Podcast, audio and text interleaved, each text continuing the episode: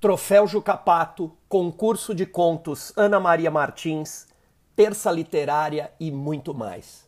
Está no ar o UBEcast, o podcast da União Brasileira de Escritores.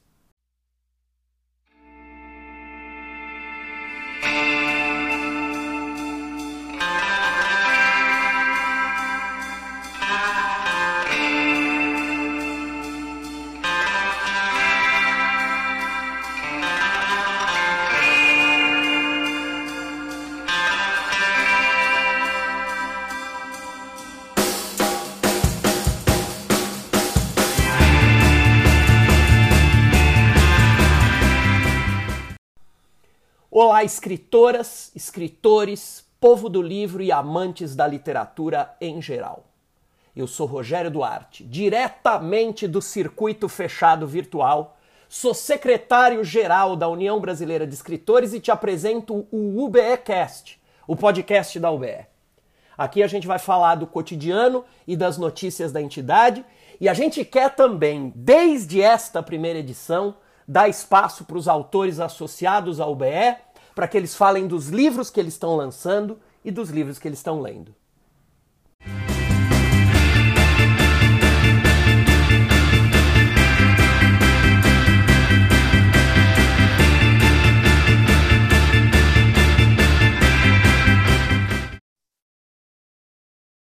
Para começar, eu convido o presidente da UBE, Ricardo Ramos Filho, para conversar com os ouvintes. Ricardo, conta para a gente como é que foram esses dois primeiros anos da tua presidência na UBE, as conquistas e os desafios que a gente enfrentou e o que, que a gente pode esperar daqui para frente. Olá, pessoal. É, falar sobre os dois anos do nosso mandato na UBE é falar sobre as lutas que empreendemos e de uma certa sensação eh, de vitória. Eh, não foi fácil, né? Eh, vivemos o flagelo do governo Bolsonaro e seu descaso com a cultura, pegamos toda a pandemia, convivemos com a dificuldade dos sócios em manter em dia a anuidade num período difícil para todo mundo. A gente teve que tirar leite de pedra. Mas a sensação que eu tenho é de que a gente chega ao final comemorando. É, depois de entregar a nossa sede, já que não fazia sentido mantê-la fechada, pagando aluguel, a gente acabou investindo em eventos online. Temos aí as terças literárias, é, fazendo sucesso e é, com um acervo significativo de entrevista com escritores gravadas, e a gente pretende abrir espaço para associados também participarem. De certa forma, isso deixa a gente bem contente, né? temos aí uma história literária desse período, desses últimos dois anos. Né? E Fizemos eventos significativos, por exemplo, com uma parceria da editora Escorteses, fomos parceiros também da editora Reformatório no prêmio Maraã. Estamos participando do júri do prêmio Vladimir Herzog, a gente vai escolher o vencedor da categoria livro de reportagem. O Jucapato vai de vento em popa, estamos em plena escolha do intelectual deste ano, que receberá o prêmio é, das mãos do Ailton Krenak, que foi vencedor no ano passado. É, no finalzinho do ano passado, a gente perdeu a nossa querida Ana Maria Martins, escritora, acadêmica da Academia Paulista de Letra, nome importante da OBE em várias gestões. É, a gente ficou super triste com isso, era uma pessoa muito querida da gente. Deixou um grande vazio. Então, para homenageá-la, a gente criou um prêmio de contos, o Prêmio Ana Maria Martins, já que ela foi uma excelente contista. O livro, com os 15 finalistas, será publicado pela editora Laranja Original. A gente conseguiu, com muito sacrifício, é, encaminhar a recuperação da saúde financeira da entidade. A gente está muito empenhado nessa recuperação. E precisamos de ajuda. Um número maior de escritores precisa se associar, já que a gente depende das anuidades para sobreviver. Afinal, é, somos a entidade que representa os escritores em nível nacional. Eu acho que seria muito bom se eles tivessem essa consciência e corressem, viessem correndo nos ajudar. E pensando em termos de futuro, a gente está se permitindo sonhar. É, estaremos empenhados em realizar um segundo congresso, congresso internacional de escritores. Meu pai, o escritor Ricardo Ramos, que também foi presidente da UBE, dizia que precisamos sonhar grande para conseguir ir adiante. É, eu tenho certeza de que, com o apoio desse grupo fantástico de diretores atuando juntos, a gente vai conseguir. Mas a gente depende de que um número maior, maior de escritores se associem. A gente precisa muito de que mais escritores se tornem sócios da UBE. Um grande abraço.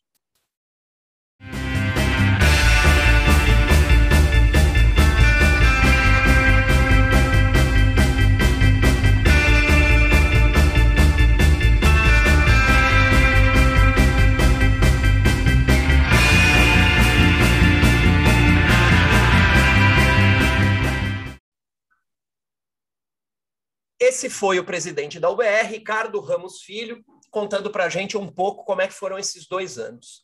Agora quem está comigo para falar com vocês é Ricardo Assunção Fernandes, escritor que faz parte da diretoria da UBE e que é responsável pelo troféu Jucapato, junto com Maria Mortati e Sandra Espilotro, que são também nossas diretoras, e Ricardo Viveiros, nosso conselheiro. Ricardo, conta para a gente em que momento do prêmio Jucapato a gente está, e parece que as coisas estão mais animadas agora, porque esse aqui é o momento de maior expectativa. É isso aí? Olá, pessoal. Olá, Rogério. Tudo bem? É isso mesmo. É, a gente é, fez uma, um método de eleição do Jucapato ano passado que deu muito certo. É, primeiro com a participação de todo o público, né? então a gente abriu, foram centenas de, de indicações, Ano passado nós tivemos também dezenas de escritores indicados e isso foi uma primeira fase. Né? Depois a segunda fase é, foi a escolha da diretoria, ou seja, de todos os indicados, a diretoria escolheu cinco candidatos que concorreram ao prêmio Jucapato no ano passado, vencido pelo Ailton Krenak. Então foi uma cerimônia muito bacana. É, o troféu foi entregue pelo Inácio de Loyola Brandão, que havia ganhado em, 2019. E esse ano a gente resolveu fazer da mesma forma. Então a gente teve aí é, centenas de pessoas participando, indicando, escolhendo seus é, escritores preferidos. Isso foi até agora, até o dia 11. E a partir do dia 11, nós abrimos a, a votação para os sócios. Né? Então, qualquer sócio ou sócia da UBE pode é, votar num candidato. Então, nós temos cinco candidatos: o Carlos Nejar, a, o Laerte, a Laerte, perdão, o, a Lilia Schwartz, a Patrícia Campos Melo e, e também o Carlos Nejar. Já falei, Rogério? Já, Carlos Lejar, você já falou. Vamos repassar aqui. É Carlos tá. Lejar 1, Alaerte 2, Patrícia Campos Melo 3, Lilia Moritz Schwartz e a Nelly da Pinhon. A gente esqueceu da Nelly da Pinhon. Perdão, tá bom. Então são esses cinco candidatos aqui, né? E agora entra na fase de votação. Então, agora os sócios e as sócias podem votar até o dia 17 de setembro, né? E a coisa está animada, viu? Porque é, assim que abriu, a gente recebeu diversos votos, né? É, não existe ninguém tomando a dianteira, né? É, isso mostra, Rogério e amigos e amigas, a diversidade da literatura brasileira, né? E a força da literatura no momento em que o país passa por uma situação bastante difícil, né? Então é um dos pilares aí do pensamento brasileiro, né? O que nos deixa muito feliz de estar tá coordenando esse prêmio né? e entregando o troféu por uma dessas cinco para uma dessas cinco pessoas, personalidades que lutam pela democracia brasileira e pelos valores republicanos, né? Então, Juca Pato, acho que é bom falar, não é um prêmio literário, né? é, é um, uma láurea conferida à personalidade que, durante a sua história, defendeu os valores republicanos e a democracia brasileira. Nesse sentido, é muito bacana, a gente está muito feliz, tem a participação de todos os diretores, todos os conselheiros, todas as sócias e sócios, nós pedimos às pessoas que participem. E se você, por acaso, que está ouvindo esse podcast, ainda não é sócia ou sócio, dá para participar. É só entrar no site da UBE, se associar. Assim que, que, que você tiver se associado, é, entra no site da UBE novamente, clica na janela do Jucapato e aí é só seguir os procedimentos. É muito legal, a gente espera vocês. Nós temos centenas de sócios, mas como o Ricardo Ramos, nosso presidente, disse, também é muito importante é, um maior número de sócios para que a gente possa fazer mais coisas para os escritores e pelo Brasil. E, e é isso, pessoal. É, agradeço a participação de todos e estamos aqui à disposição para esclarecer qualquer dúvida, tanto com relação ao Jucapato, como com relação à, à associação da UBE, e esperamos que tenhamos uma excelente votação.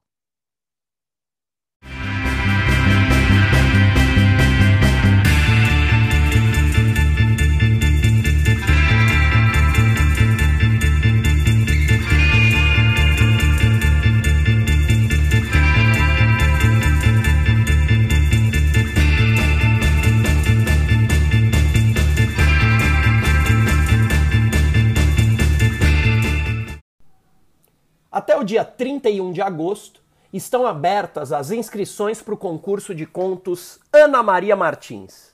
Esse concurso foi concebido pela atual diretoria da UBE em homenagem a essa grande escritora que infelizmente nos deixou no dia 26 de dezembro de 2020. Os interessados em participar devem entrar no site da UBE www.ube.org.br,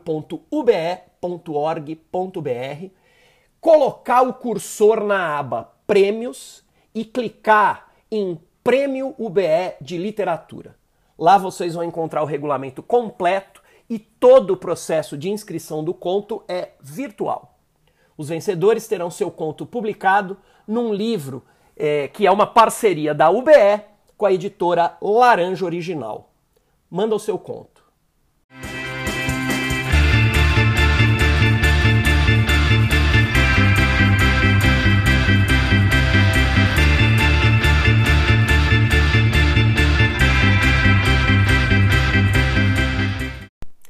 Terça Literária. Desde o começo da pandemia, a UBE tem oferecido entrevistas online com escritoras e escritores. Essas entrevistas são abertas ao público em geral, o conteúdo é gratuito e, e a gravação acontece toda terça-feira a partir das 19 horas. Já passaram pela Terça Literária grandes nomes da literatura brasileira contemporânea, como Itamar Vieira Júnior, Marçal Aquino, Heloísa Buarque de Holanda, Laurentino Gomes e José Roberto Toreiro. Na semana passada, o entrevistado foi o professor Pasquale. Existem duas maneiras de assistir essa entrevista ao vivo. A primeira é pela página da, da UBE no YouTube.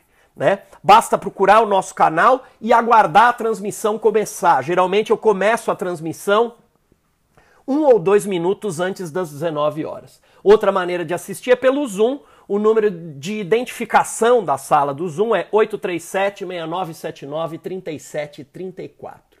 Se você quiser receber os links diretamente no seu e-mail, manda uma mensagem para mim no secretariogeral.ube.org.br. Repito, secretariogeral.ube.org.br. Manda um e-mail para mim que eu te coloco no mail. Toda tarde, toda terça tarde, perdão, eu mando e-mail para os interessados com os links. As entrevistas ficam gravadas no formato de podcast no Spotify, na Amazon e no Google Podcasts. É só digitar na busca dessas plataformas a expressão entrevistas da UBE.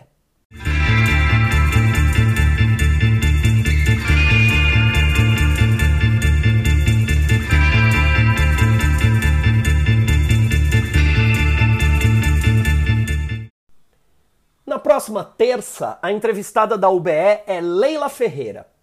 É, ela é formada em letras e jornalismo, tem mestrado em comunicação pela Universidade de Londres. A Leila é ex-repórter da Rede Globo Minas e ex-colaboradora do Estado de Minas. Ela apresentou durante 10 anos o programa Leila Entrevista, que produziu 13 séries internacionais e nesse programa passaram mais de 1.600 entrevistados. Ela também foi colunista da Marie Claire e é autora de seis livros, entre eles A Arte de Ser Leve, que já vendeu mais de 100 mil exemplares no Brasil e foi publicado no exterior. E ela também é autora de O Amor que Sinto Agora, lançado no Brasil e em Portugal pela editora Planeta. A Leila tem um recado para os ouvintes do BEcast. Olá, eu sou a Leila Ferreira e vou ter a alegria de estar aí com vocês na próxima terça literária, com vocês da União Brasileira de Escritores. Uma alegria esse convite e vou conversar sobre a minha trajetória, sobre livros, claro, sobre escritores. Eu que sou uma eterna candidata a escritora, mas enfim, vamos falar sobre livros e acho que vai ser uma conversa muito gostosa, descontraída e eu espero vocês. Fica aí o convite. Aliás, fica aí a intimação. Um abraço para todos. A entrevista com Leila Ferreira acontece na próxima terça literária, dia 17 de agosto, a partir das 19 horas.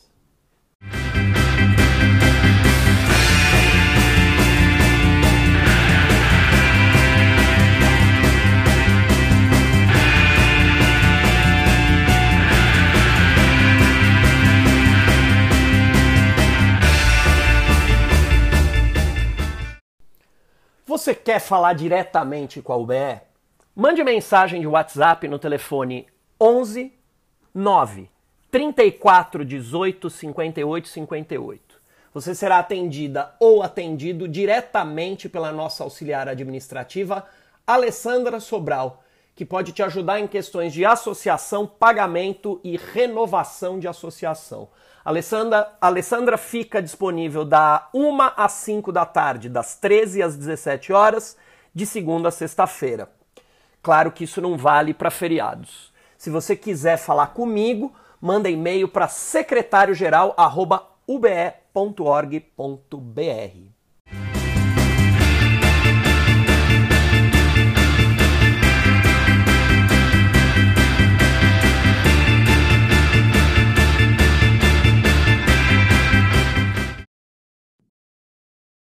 Um dos objetivos deste podcast é dar espaço para os lançamentos dos livros dos escritores associados ao BE. Hoje quem vai falar com a gente é Luiz Biagione, um dos pioneiros na utilização da internet para a divulgação da sua literatura. Em 2004, ele escreveu o primeiro romance, Sexo Anal, que foi denegado por 16 editoras. Depois ele colocou o livro para download gratuito no blog dele e teve mais de 20 mil downloads em poucas semanas e ganhou destaque no caderno Prosa e Verso do jornal O Globo. Ele se tornou, assim, um dos primeiros fenômenos literários da rede no Brasil. Ele é considerado um renovador da literatura policial aqui no Brasil, misturando Nelson Rodrigues e Rubem Fonseca com uma pitada paulista. As suas novelas policiais eh, foram reunidas no volume A Comédia Humana, de 2013, que saiu no Brasil pela Língua Geral e em Portugal pela editora Chiado. Recentemente, o Biagione relançou o livro Elvis e Madonna pela editora Bazar do Tempo e vai falar um pouco desse livro para a gente. Oi, Eu sou Luiz Biagioni e é um prazer estar aqui nesse novo podcast da UBE. Valeu, professor Carlos Rogério, pelo convite. Eu tenho alguns livros publicados: A Comédia Mundana, que reúne três novelas policiais, e A Viagem de James Amaro, são dois livros meus que saíram aqui pela Língua Geral e em Portugal pela Chiado. Pela editora Penalux, eu lancei Virgínia Berlim, Quatro Velhos e Algum Amor. É o meu último livro inédito, lançado no ano passado e cuja história se passa durante a pandemia. É um livro bem atual.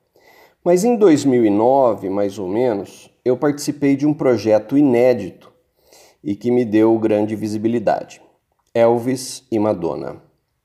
O cineasta Marcelo Lafitte tinha escrito um roteiro e estava começando a fazer o filme Elvis e Madonna com Igor Cotrim, Simone Spoladori, Maite Proença, José Wilker e grande elenco. Quando ele teve contato com um livro meu, um livro que eu tinha escrito e colocado para download gratuito na internet, chamado Sexo Anal. O Marcelo adorou o livro e achou que o meu estilo de escrita era cinematográfico, envolvente, combinava com o livro dele e me convidou para romancear o roteiro. Era a história de encontro, reconhecimento, aproximação e amor entre a cabeleireira travesti Madonna e a motoguel entregadora de pizzas lésbica Elvis. O estilão da história parecia mesmo o meu e o projeto começou a andar. Eu comecei a esboçar algumas linhas quando o Marcelo me mandou um primeiro corte do filme com quase três horas de duração sem edição de som, e aquilo me motivou bastante. Porém, eu reparei que o filme tinha uma pegada mais de drama, romance e comédia. Era o que a gente chama hoje de dramédia, né? É, não tinha a minha pegada policial. Aquilo me encanou um pouco, mas eu recebi carta branca do Marcelo para mudar o que eu quisesse, ampliar a história, criar mais personagens, criar passados para os personagens. Então eu mandei bala e escrevi meu livro, que saiu junto com o filme no final de 2010. Em 2010, o movimento LGBT estava começando a ganhar força de fato. Um pouco antes, ele era chamado de GLS. A primeira união homoafetiva no Brasil só aconteceria no ano seguinte, 2011. Então a gente estava com um timing perfeito com essa história, né? Nós rodamos o Brasil lançando filme e livro. O filme ganhou vários prêmios aqui e lá fora. E o livro foi crescendo ao longo dos anos, cumprindo um papel de facilitador no entendimento de pessoas trans, lésbicas, gays e todo o espectro do movimento LGBTQIA, que é como chamamos hoje. Meu livro, porém, se diferencia do filme por ter mais ação, ser mais policial, tem mais sangue, crimes e o final também é diferente. Eu vinguei todos os autores que tiveram seus livros modificados por cineastas inescrupulosos. Acontece que no final de 2019, eu e Marcelo conversávamos sobre um revival de Elvis e Madonna. Um Elvis e Madonna 10 anos.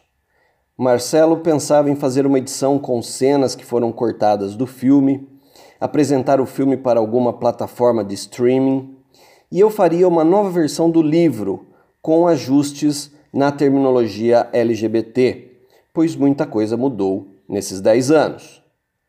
Porém, tristemente, no final de 2019, menos de 24 horas depois de trocarmos o último e-mail, Marcelo teve um infarto fulminante e morreu. O filme caiu meio que num limbo jurídico e eu toquei o projeto da nova edição de Elvis e Madonna.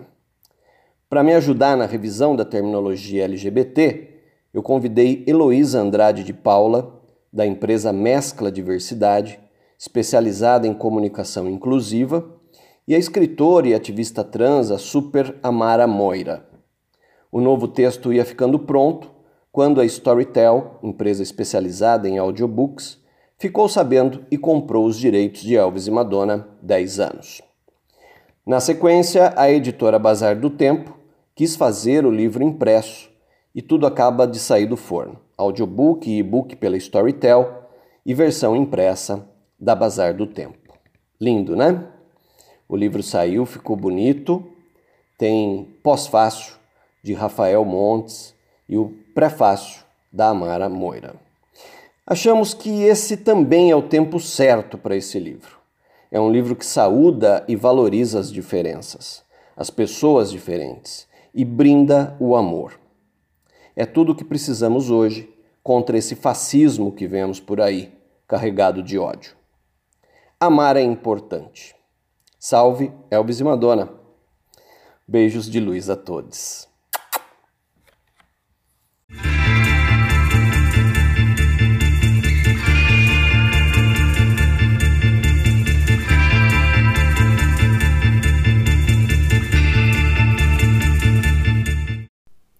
Quer divulgar o seu livro aqui no podcast da UBE?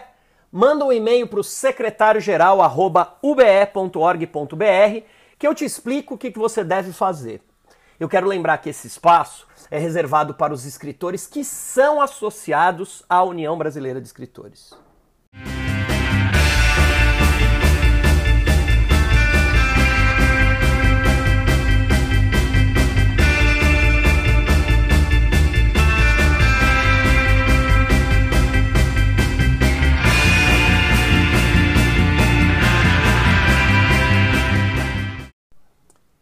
Estamos chegando ao final do UBEcast e a gente se despede deixando para você uma leitura na voz de Ricardo Ramos Filho.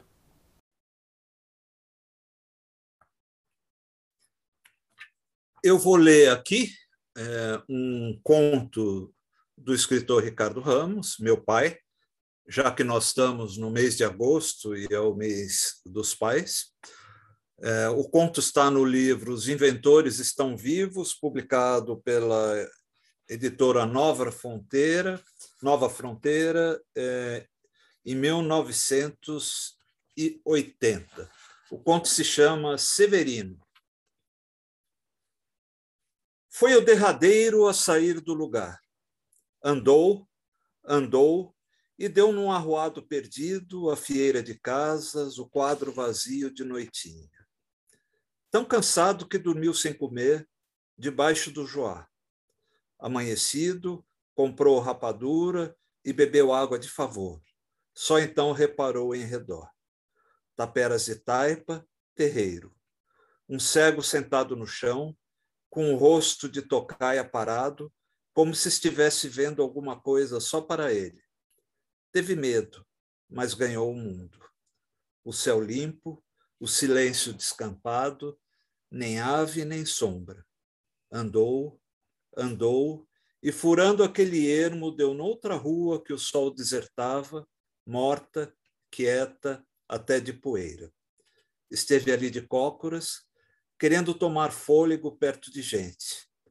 Aí começou a ouvir uma toada vagarosa que veio vindo, tremendo na claridade oca. Era bonita, era triste, dessas de lembrar longe. Quando tomou o tento, estava chorando sem um soluço. Botou o pé na estrada. De novo pelos desolados, batendo o chão.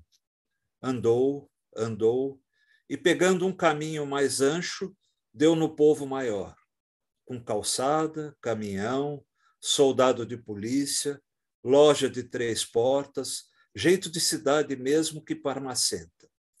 Entrou na venda e pediu comida de sal. Então viu a mulher passando, branca, fornida, um pé de rabo vistoso, parecia rica de tão linda. Dormiu animado no canto da praça e sonhou. Daí em vante não andou mais, fez a viagem de boleia. O primeiro motorista ele encontrou ainda madrugada, carregando, disse que levava. Quantas léguas até Codó? Trinta, bem cinco horas. O caminhão tinha de um tudo rádio, cortina de franja, almofada, podia estirar as pernas e recostar amolengado. escutando as músicas, espiando as paragens, junto do vidro na frente, a imagem escurinha, miúda, com uma luz por debaixo alumiando azul. Que santa é essa? Nossa Senhora Aparecida, minha padroeira. Valei-me. O homem falava depressa, mas se via que era bom, de caridade, e conversado. Num instante foi-se o tempo até a cidade. O lhe agradeço. Saltou e ficou zanzando no meio do povaréu. Muito que enchia as ruas. Logo, reparou que tinha flagelado por demais, retirantes de todas as bandas, famílias inteiras, e tudo embolado, aos magotes.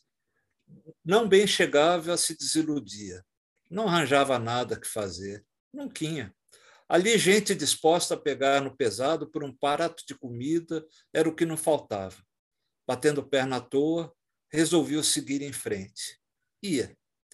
Estava assim bestando pela cidade, olhando, e de repente se achou no meio do rolo, acochado entre as pessoas, arrochado e andando para diante, para trás, aos gritos de todos.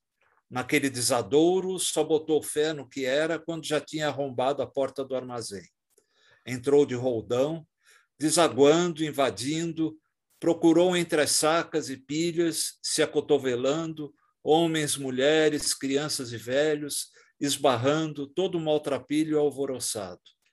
Pegou na cuia de farinha, no tijolo de rapariga, de rapadura e parou, com uma vergonha danada. Era um infeliz igual aos outros, sujo, faminto, desgarrado, mas não podia. Saiu aos encontrões de cabeça baixa. Na estrada, longe, foi tomar o segundo caminhão. Vai descendo, não é? O chofer, nem barba ainda, respondeu que para baixo, para longe, podia deixar onde quisesse.